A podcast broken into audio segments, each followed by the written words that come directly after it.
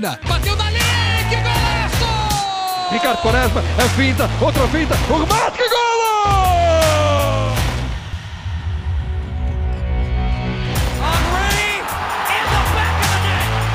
Aymar, Aymar, Aymar, Aymar! Grande golo desta!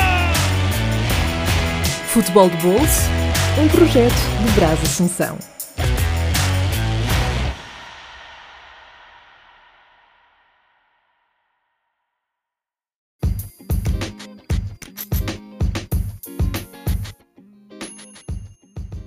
Viva caros ouvintes do Futebol Bolso. Com algum atraso, mas estamos de volta, tal como prometido no episódio passado, e vamos concluir o ano de vitórias que vivenciei nesta época desportiva. Como está ainda recente, vou falar primeiro sobre a minha experiência no Brasil, que tive mais uma vez o privilégio de assistir um jogo do Atlético Mineiro, Galão da Massa, desta vez na Arena da Independência em Belo Horizonte.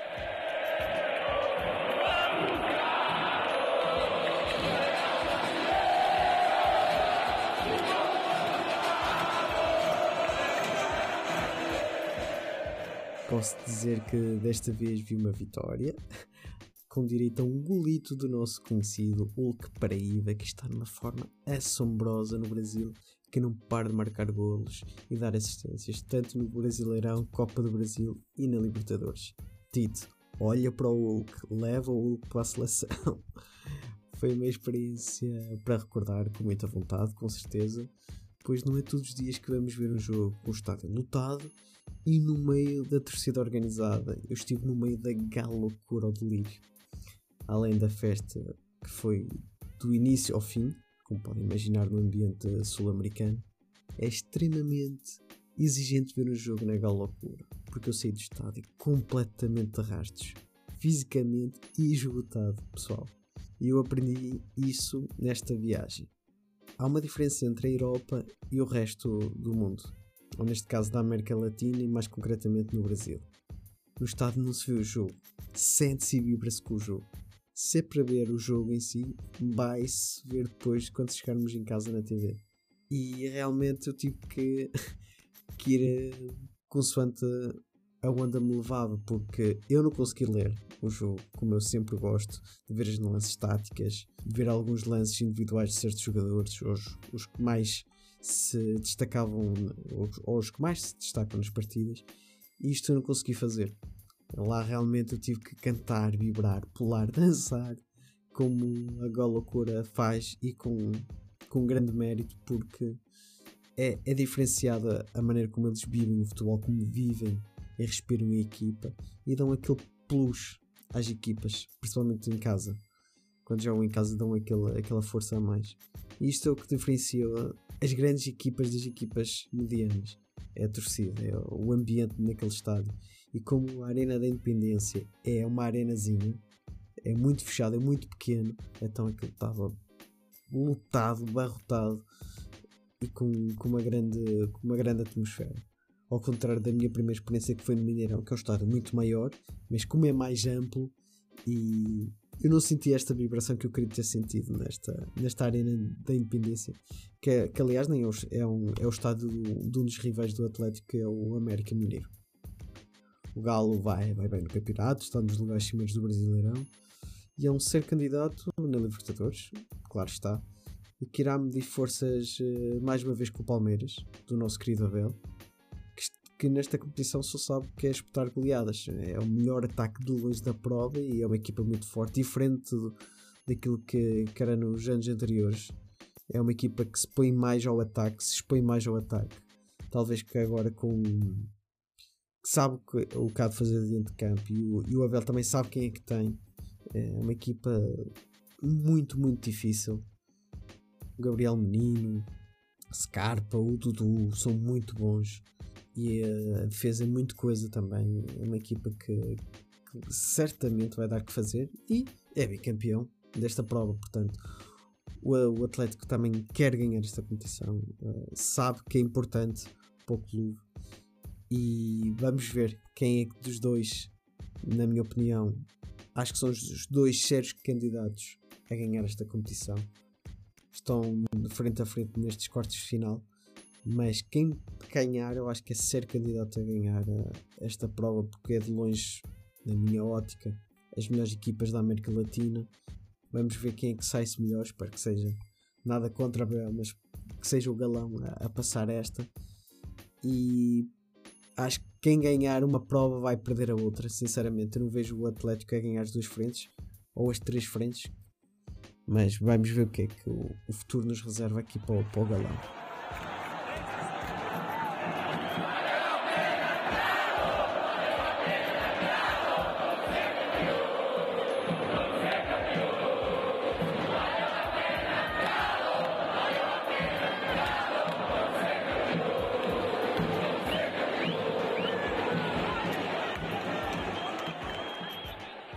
Fazendo esta conexão de Abel, vamos fazer uh, aqui a pontezinha para Portugal e desta vez para falar do ano da dobradinha do Futebol Clube do Porto que ganha o campeonato e a taça de Portugal mais uma vez.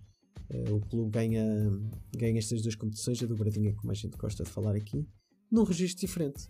Futebol uh, bonito, futebol bem praticado, que subiu de nível graças aos miúdos da casa, como o Diogo Costa, o Vitinho, o Fabieira mas para falar sobre este mágico Porto, tem comigo a Ruth, que é uma fanática portista, que está sempre pronta para defender o clube no Twitter. Olá, Ruth, bem-vinda aqui ao Futebol Bolsa. Obrigado pelo convite. Tens que agradecer, estamos aqui para, para falar futebol. Eu sigo algum, alguns comentários teus no, no Twitter.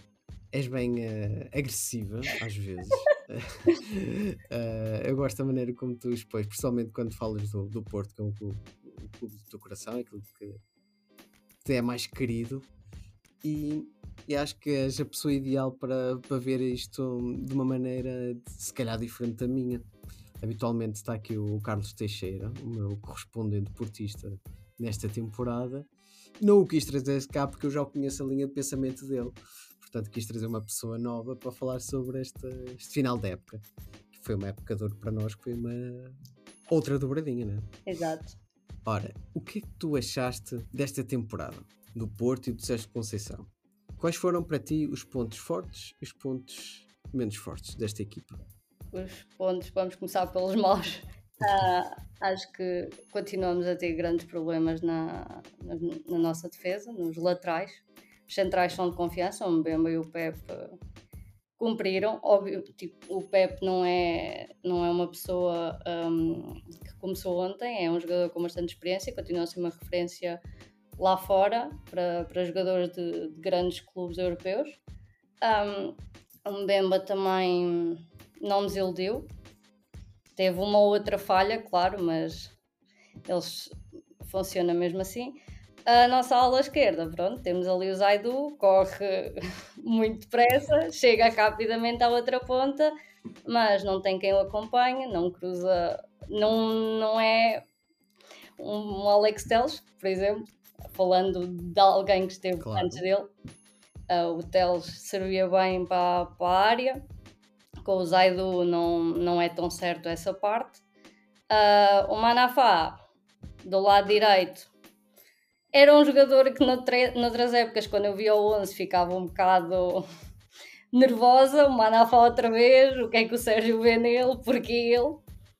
Acho que esta época começou até, até surpreender um bocado, uh, melhorou. Um, tanto que quando ele se lesionou a meio da época, não é? Em dezembro, uhum. até ficámos um bocado preocupados quem é que, que, viria. Pronto, temos o João Mário, que também, também cumpriu bem, acho que foi, foi muito bem adaptado. Sim. Uma boa surpresa, diria. Foi, foi uma das boas surpresas foi exatamente a adaptação do João Mário ali à, à posição de, de defesa que cumpriu até se calhar mais do que as expectativas que se tinha no início, exatamente por não ser a posição de origem. Eu acho que em relação à defesa, e vamos então por setores, tu falaste na, no, nos calcanhares daqueles do, do Porto já há alguns anos, que é tanto a lateral direita como a lateral esquerda é um handicap muito grande. Tu ainda foste buscar para a lateral esquerda o, o Wendel, só que. O, o Wendel não... é. Lá está. O Wendel eu vou, vou metê-lo na, na secção de transferências que me encheram de esperança. porque vinha com selo o Alex Telles. O Alex Telles Uhum. supostamente aprovou, entre aspas, a, a contratação dele, impulsionou, disse que vai, vais gostar e, e tal. E na altura eu pensei, ok, tem, tem a benção do Teles, vai, vai ser incrível. Não foi. Acho que também, se calhar, não, lá está, por alguma razão da parte do, do nosso Mister, bota-se muita fé no Zaidu e se calhar depois o Wendel não teve assim tantas oportunidades para, para desenvolver, para, para mostrar mais. Acho que o grande problema do Wendel é ser muito inocente em campo e acaba às vezes por ser apanhado em, em armadilhas do, da equipa adversária e, e leva por tabela porque não.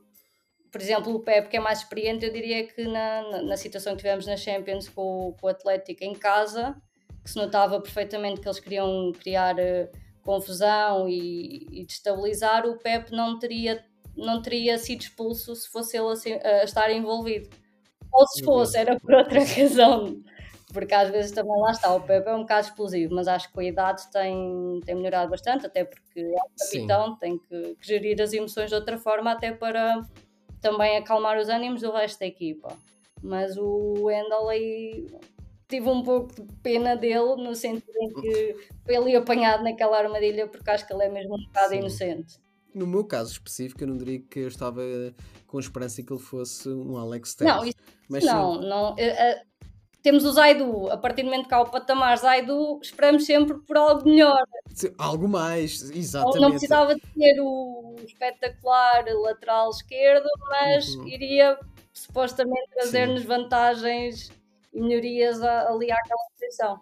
Sim, sem dúvida, e, e acho que era esse o espírito que eu estava, e eu acho que todos os esportistas, a partir do, do Zaidu, o que viesse ia acrescentar pelo menos alguma coisa ao, à equipa do Porto. Algo que não se comprovou, e mesmo o Alex Telles, ainda hoje estava a fazer essa comparação com, com o colega de trabalho, benfiquista, fazendo a comparação do Alex Telles com o Grimaldo. O Alex Telles é um bom jogador, é um bom lateral, Uh, muito influente no nosso jogo, mas para uma Premier League acho que ficou muito aquém, porque na Premier League, e tu também, eu sei que também és adepta do City, é assim, os laterais têm que ser cavalos. Sim. Eles têm que correr 90 minutos ao mais alto nível. E o Alex Telles é um jogador dotado tecnicamente, bom nas bolas paradas. Defensivamente, eu acho que é QB, é normal, não é, não é nada de extraordinário para, no, para a nossa realidade e para a equipa do Porto é essencial. Para o Manchester United, eu pensei que ele ia ser titular, apesar destas sim, lacunas. Sim. Até porque depois tens o Maguire ali a central que faz com cada argolada que pensas como é que o Alex Telles não tem um lugar.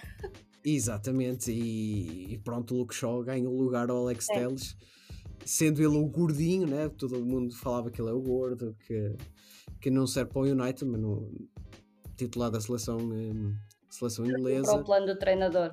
Uh, aí é é, exatamente. Que acho que seria importante, e os rumores, já estávamos a falar isto em off, se, se é verdade que o Alex Telles vem para o Porto, independentemente disso, acho que ele tem que ser do United. Sim, é porque o Mundial está aí à porta, são quatro meses, e ó, ele faz falta ao Porto. É uma lacuna, desde que ele saiu e que ele foi colmatado, acho que, que se encaixaria bem novamente. Ele conhece a casa e, e vai jogar Champions se ele ficar no Manchester não vai. Ou seja, não iria cair ali de paraquedas num esquema que não é, não é de conhecimento dele. Ele já, já estava habituado à dinâmica do Sérgio, portanto. Exatamente. Recuando um pouco, antes da gente falar para as transferências, acho que, que são as lacunas. Uh, as, os centrais, o Mbemba, para mim foi uma surpresa. Uh, foi não estava à espera que ele jogasse a tão bom nível. Tive alguns jogos que desiludiu, mas. Eu acho que a minha maior desilusão com ele foi o autogolo na... contra o Milan, acho eu, que deu um empate. Sim, mas esse jogo foi, foi, foi foram várias falhas. Ali é uma data de falhas, mas é aquela coisa de que infelizmente quando há um autogol acaba por cair a culpa naquele jogador. Exatamente, e, e não foi só dele, quando falo. Pontos. Eu quando falo falhas nem necessariamente só dele, mas uh, foi aqueles últimos minutos finais foram, foram um desastre. Em Milão, uh, em casa até uh, soubemos resolver bem a situação, mas em, em San Siro as coisas na segunda parte não estiveram muito mais. E o Zaidu estava, ficou ligado àquele empate. mas o Pep, dono e senhor de si, eu acho que enquanto ele quiser jogar futebol a este rendimento, aliás, no Porto e na seleção, porque não vejo Eu não outra vejo. parelha. Alguém para, para substituir ainda. É, Assim, é impressionante. Uh, com 39 anos, a capacidade homem- física que ele tem é, é incrível. o que mais me fascina é o posicionamento. Ele, claro que já não é tão rápido como era no início da passagem pelo Porto e no Real Madrid, mas o jogo de outra forma, ou seja, ele, ele uh, consegue colmatar essa, hum, essa, Essa falha, entre aspas, é porque lá está, a idade também não perdoa, ah, com uma leitura de jogo que o ajuda a posicionar-se melhor, Melhor. e Uhum. mais rapidamente sem ter que também exigir tanto da, da velocidade dele. Exatamente. E o João Mário, fechando aqui a defesa, foi uma, uma agradável surpresa, como já tínhamos falado. Uh, não estava à espera que ele rendesse tanto nesta, nesta edição uh, como lateral. Lembro que há duas épocas ele uh, acabou a época já lateral e a gente já com esperança que aquilo fosse uma adaptação fi- uh, fixa e assim foi. O Sérgio Conceição lá conseguiu uh, colocá-lo numa lateral e com pode ser com, com sucesso mas fica um pouco aquém tu jogares uma época inteira com uma adaptação, mesmo ela bem sucedida, e notas quando vais jogar com jogos da Champions ou com, com os teus grandes rivais no campeonato, notas que, que a segurança defensiva fica mais, eh, fica mais frágil. É. Já no meio campo, acho que foi eh, o delírio para todos nós. Para mim, a contratação do ano, ao fim e ao cabo, não foi uma contratação, uma contratação foi um retorno à Uhum. casa, que foi o Vitinha, ah, abençoado Wolverhampton, que não, não exerceu o direito de compra, portanto, Entendi. acho que reforçámos-nos sem, sem termos que ir procurar outro. Foi um excelente nessa casa.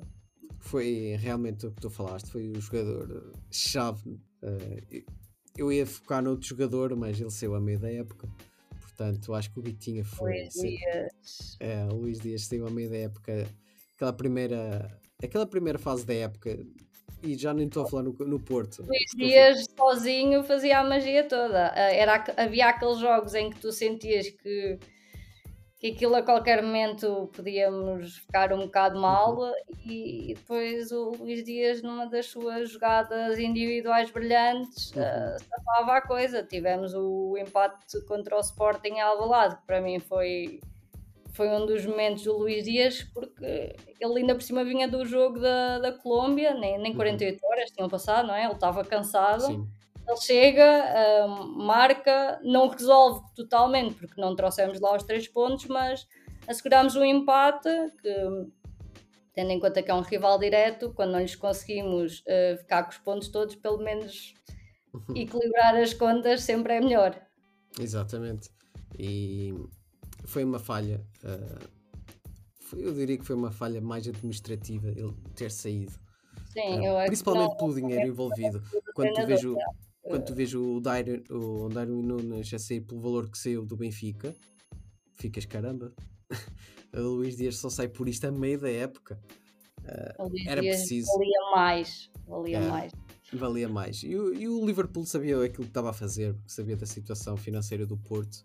Sim. E tinha aquele negócio tinha de ser feito daquela forma e acho que também a tua campanha europeia fica aquém por causa disso. Sim, é assim, na Champions já tínhamos caído, mas eh, diria que a Liga Europa acabou por, eh, por nos correr mal, eh, um bocado se calhar por gesta- gestão de plantel, por, eh, por não teres peças-chave que realmente te permitiam conseguir jogar em várias frentes e dar uma boa resposta em todas. Concordo exatamente contigo. Apesar de que tinhas um bom plantel, mas não tinhas um plantel eh, profundo para cobrir estas eh, provas todas. E já é, acho que é o terceiro ano consecutivo. eh, minto, eu já ia dizer que era o terceiro ano consecutivo, mas tu este ano não foste apurado para, a- para a taça da Liga, para a Final Four. Porque era mais uma competição que ia desgastar, eh, com o plantel curto, que eu acho que o, o plantel do Porto é curto. Uh, mas esta época tu não foste à Final Four e que poupaste ali algo, pelo menos dois joguinhos de, de alta intensidade que ia Mas jogar com também tiveste muitas pausas de seleções que Sim, acabaram também. por eh, esgotar também os jogadores. para desgastar. Uh, mas Vitinha, Fábio Vieira, foram as figuras centrais que nós tanto gostávamos e que infelizmente já não vamos ver mais com a camisola do Porto, ou pelo menos tão cedo. Uh, espero bem que eles consigam uh, se ingrar nos, nos clubes por onde foram. Uh, mas foi uma agradável surpresa. O Vitinha não era novidade que, que é trazer logo outra, outro movimento ao meio campo do Porto. Eu acho que por aí é uma pergunta que eu te vou fazer mais à frente. Uh, ele acumulou o jogo do Porto. Uh, eu era crítico do, da forma do Sérgio Conceição pôr a equipa do Porto a jogar, mas ele traz outro tipo de, de movimentos, outro controle, outra posse, outra verticalidade ao, ao jogo do Porto e isso beneficiou uh, Taremi, beneficiou Luís Dias. O próprio Fábio se libertou mais de certas funções e era mais um criativo que andava por ali. Enfim, acho que foi um upgrade muito grande o Vitinho ter, ter regressado. Uh, obrigado ao por este, por este mimo que a gente pôde ver mais, mais uma temporada do nosso, nosso menino no meio campo e lá na frente tirando o Luís Dias tiveste uma surpresa, para mim foi não estava a esperar que ele tivesse tão, tão bom não. não, não necessariamente o PP foi o Ivan Nilsson também, sim, o Evan Nilsson o PP, é assim, eu conheço um pouco do, dele no futebol brasileiro. Uh, e tendo em conta aquilo que aconteceu com o Everton no Benfica, eu fiquei um pouco uh, com o pé atrás. Mas o que é certo é que o homem, quando ficou com o lugar do Luís Dias, mostrou que, que tinha algumas qualidades. Vai ser a segunda época dele no Porto, já conhece a casa. E acho vai, que vai pode... ser certamente muito melhor, vai oferecer mais coisas ao, ao jogo. Sim, é um jogador diferente. Nunca vai ser um jogador explosivo como era o Luís Dias, que vai partir para a frente da defesa e que vai, vai partir na finta, na individualidade, a, a linha defensiva contrária. Mas um jogador que sabe, na minha ótica, sabe ler melhor o jogo e é um, jogo, é um jogador que, que tem mais margem de progresso e pode fazer outras coisas numa, equipa portista. Já o Ivan Nilsson, eu acho que aproveitou-se uma, uma boa época, marcou muitos golos se eu não estou em erro, foi o segundo melhor marcador do Porto, ao lado, depois, a seguir a, ao Taremi.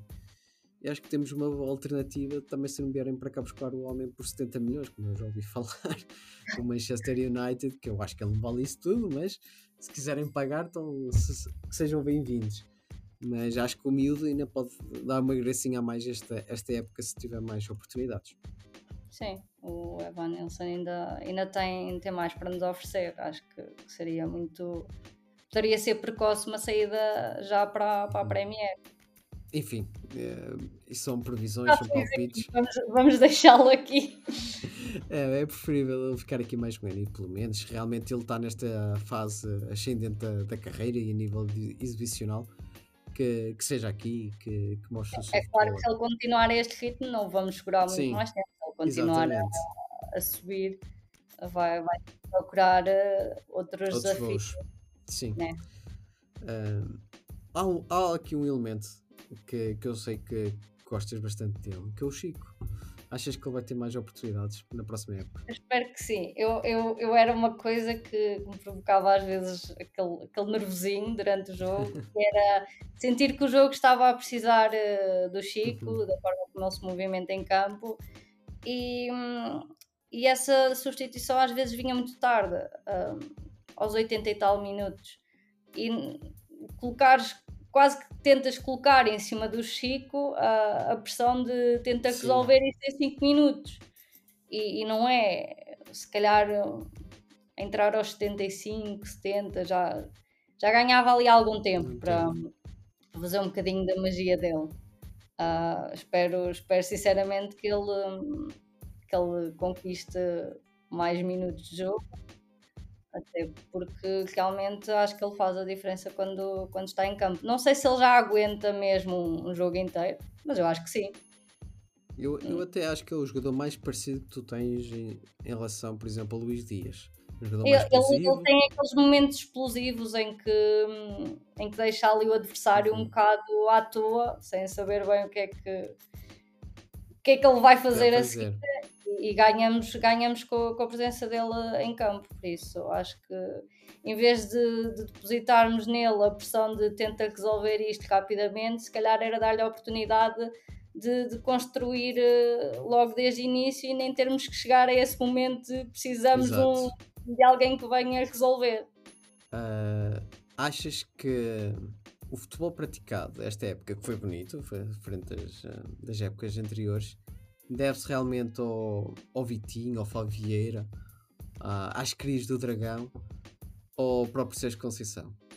Sim, o Sérgio, eu acho que ele deve ter mudado, que, que mudou ali qualquer coisa.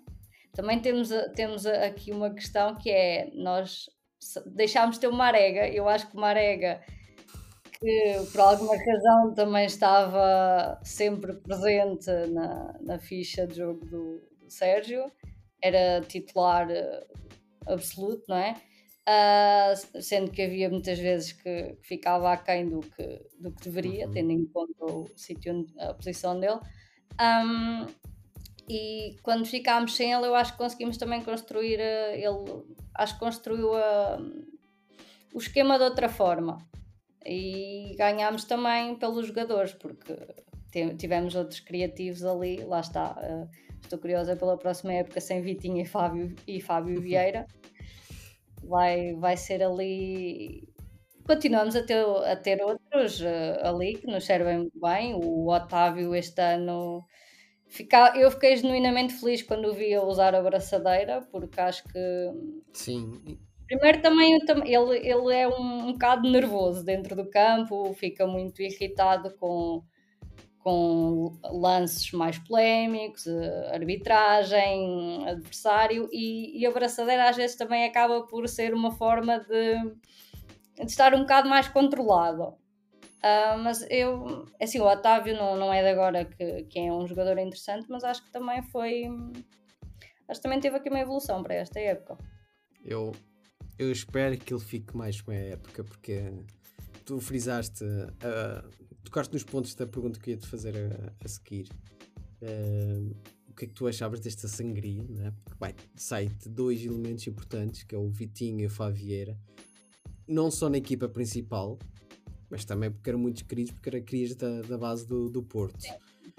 O sair o Otávio, que é uma peça também fundamental nesta equipa, parte-se o elo de equilíbrio uh, do ataque para o meio campo e porque ele ajuda também muito defensivamente. É um jogador uh, versátil.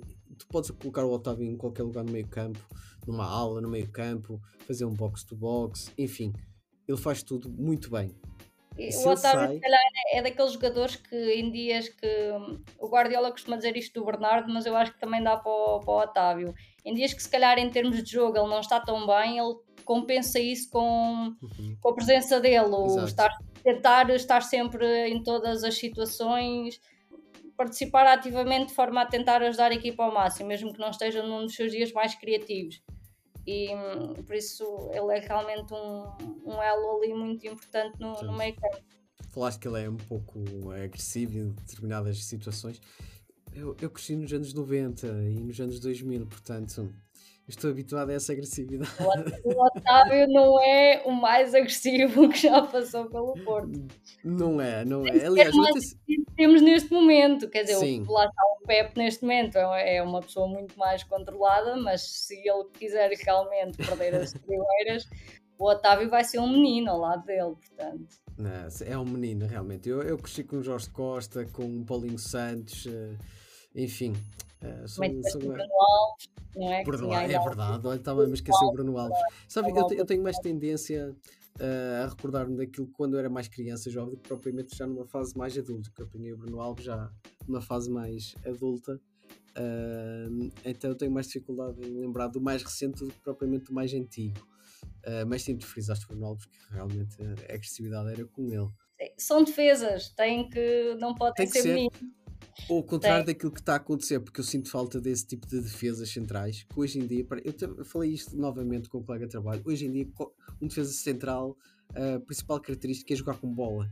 Isso irrita-me um bocadito, uh, porque eu sou, joguei como central ou como trinco, e a primeira função é de saber defender e ser agressivo, não é ser com a bola, isso irrita-me um bocadinho. Sabem que o futebol mudou, está completamente diferente e com o central tem que ser com a mas tem que ser a principal característica. E tenho saudades um pouco desse tipo de jogadores como o Jorge Costa, Luísio, Paulinho Santos, Bruno Alves. Tenho, tenho um pouco de saudades que faz, eh, faz-me sentir nostálgico na equipa do Porto, sabes? É, é assim, é sempre bom que, que todos saibam jogar com os pés, até, até o guarda-redes. Lá está, outra vez o Guardiola, não sei, vou sempre buscar o Guardiola. Ah, lá está, ele gosta sempre de- dessa parte de, Uhum.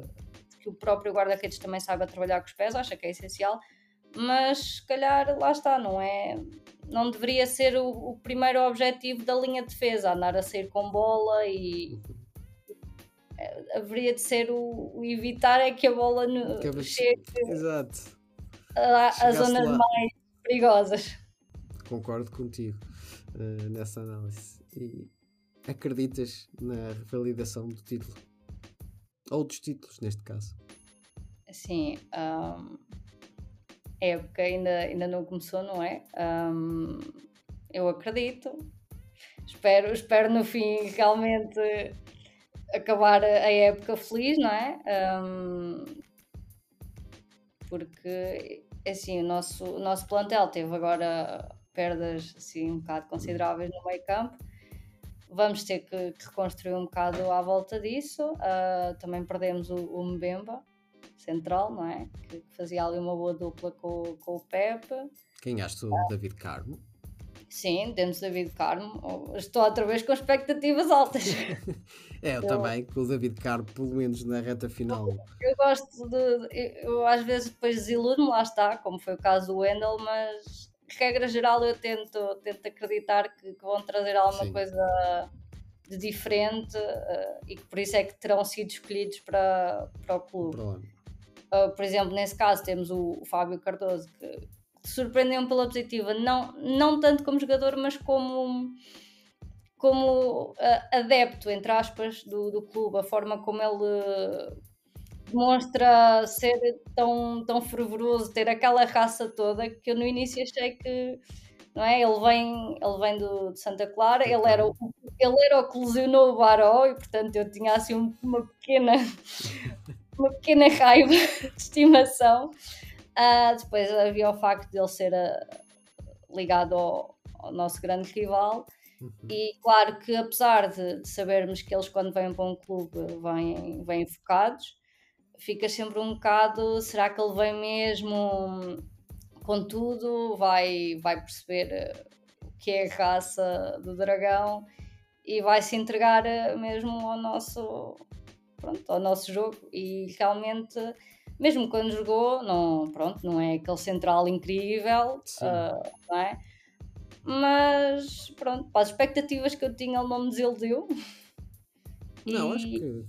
E acho que ele até ganhou bastante o carinho dos, dos adeptos, até pela parte lá está, de- da forma como ele, como ele se expressa em relação ao clube. Ele, ele numa época, não sei o que é que acontece naquele balneário, mas eles são convertidos. E nisso, nisso acho que também podemos dar o mérito ao, ao Sérgio, porque o Sérgio, apesar de ser um, um treinador bastante teimoso, eh, às vezes tem aqueles jogadores que simplesmente ficam na lista dele de, jogadores que ele dispensa e pronto. Ah, mas por outro lado, acho que acho que nos devolveu aquela mística, aquela garra que tínhamos perdido e que estávamos em vias de deixar de ser os únicos pentacampeões em Portugal. Exatamente. Portanto, eu acho que apesar de tudo, ele veio na altura certa para devolver a, a garra àquele balneário. Acho Concordo. que o trabalho, o trabalho que ele fez no balneário foi, foi importante, porque lá está, se tu, tu até podes ser o melhor treinador do mundo, mas se não, se não agarrares os jogadores, se não os cativares, se não os mantiveres unidos, vão ser eh, uma data de, de estrelas, de vedetas, cada um a jogar por si, sem, sem um objetivo mesmo bem definido e que, que seja um objetivo do grupo. Bem dito. Ruth, obrigado por este bocadinho. Eh, acho que fizeste uma boa análise daquilo que, que foi a época portista e, e aquilo que será esta nova época. Bem estranha com o Mundial aí no meio do, do ano. Vai ser bem, bem interessante ver o que é que isso vai trazer de bom ou de mau para, para nós. Mas eh, é isso, estamos cá e que realmente estejamos eh, em Daqui a maio. um ano, um ano não, nem tanto, estejamos a festejar. já a festejar Temos que uma título. dobradinha, ah, ou talvez, quem saiba, seja desta que o Sérgio também conquista a taça da Liga, que parece-me que é É ali aquele verdade. pequeno, aquele pequeno problemazinho, não é aquela taça ambicionada, não é? Uhum. Mas faz falta no museu Sim, Pronto, sim. para dizermos É, que é estranho. todas. É É, é estranho. muito estranho. Há ali qualquer coisa que parece uma, uma espécie de maldição. Ela escapa muito, muito facilmente. Este ano, então, ainda escapou mais cedo. Já viste? A ironia. Ah, seria engraçado, eu penso que, que nenhum treinador ou nenhuma equipa conseguiu ganhar as três competições eh, internas. Seria interessante o Sérgio limpar tudo, uh, quiçá no último ano. que eu eu estou sempre a dizer que é o último ano do Sérgio no Porto. Ah, eu penso que ele eh, não aguenta muito mais, faz esta época. Eu estou sempre a falar Eu disto, tenho um bocado de curiosidade sobre a parte de, de quando é que ele irá sair, porque depois temos aquela suposta promessa do, do presidente, não é? Que ele seria o último treinador Uhum. enquanto ele fosse presidente. Também, pronto, nesse caso, supostamente seria até 2024, não é? Quando há eleições. Ah, nunca se sabe quem é que ganhará, até Sim. porque até isso está um bocado, uma discussão um bocado acesa nos últimos tempos no. Twitter. Ahm, mas tenho alguma curiosidade até para, para ver eh, não só quanto tempo é que ele vai, vai estar e até aguentar às vezes estas saídas que, que não são tanto pela vontade dele, como por exemplo o Luís Dias, que acredito foi um, um golpe muito, muito Uhum. duro para ele ao meio da época. Ahm, e também tenho curiosidade de ver quem é que virá a seguir e o que é que, o que, é que tira da equipa. Como é que a mudança no balneário é sempre, é sempre cheia de, de expectativas e pronto. É isso. e vamos ver o que é que, que é que reserva aqui a equipa portista esta época. Mais uma vez, Ruto, obrigada. Obrigado. E quanto a vocês que estão deste lado, obrigado pela vossa audiência, estarem a seguir aqui este pequeno projeto meu. E no próximo episódio vou estar à conversa com um já conhecido deste programa. Eu acho que ele eh, deve ter sido a personagem que mais episódios fez neste, neste podcast, que é o César Cartoon, que é o homem que saiu do mundo do podcast para trabalhar numa rádio nacional, neste caso na CBN no Brasil. Portanto, olha, bons mergulhos, boas férias e a gente encontra-se no próximo episódio. Até lá, pessoal.